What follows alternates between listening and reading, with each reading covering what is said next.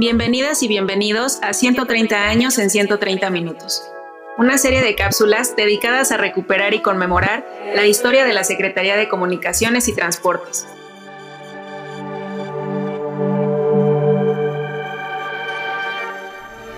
Hoy hablaremos sobre el desarrollo del ferrocarril,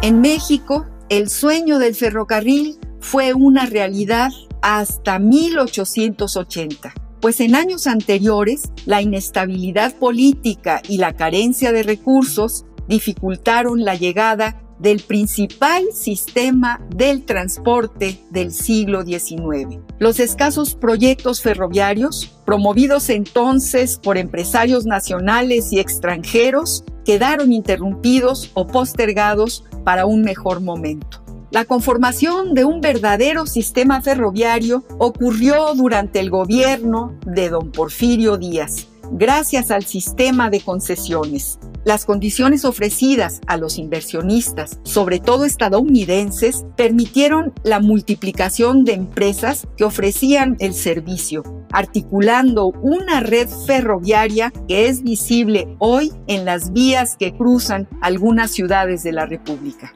También existen estaciones convertidas en museos donde es posible conocer la historia de este fascinante medio de transporte a través de los testimonios de quienes viajaron en él.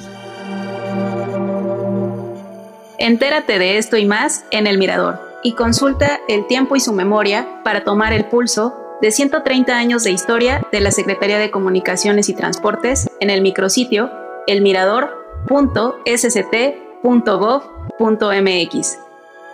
Gracias por escucharnos y hasta un nuevo episodio.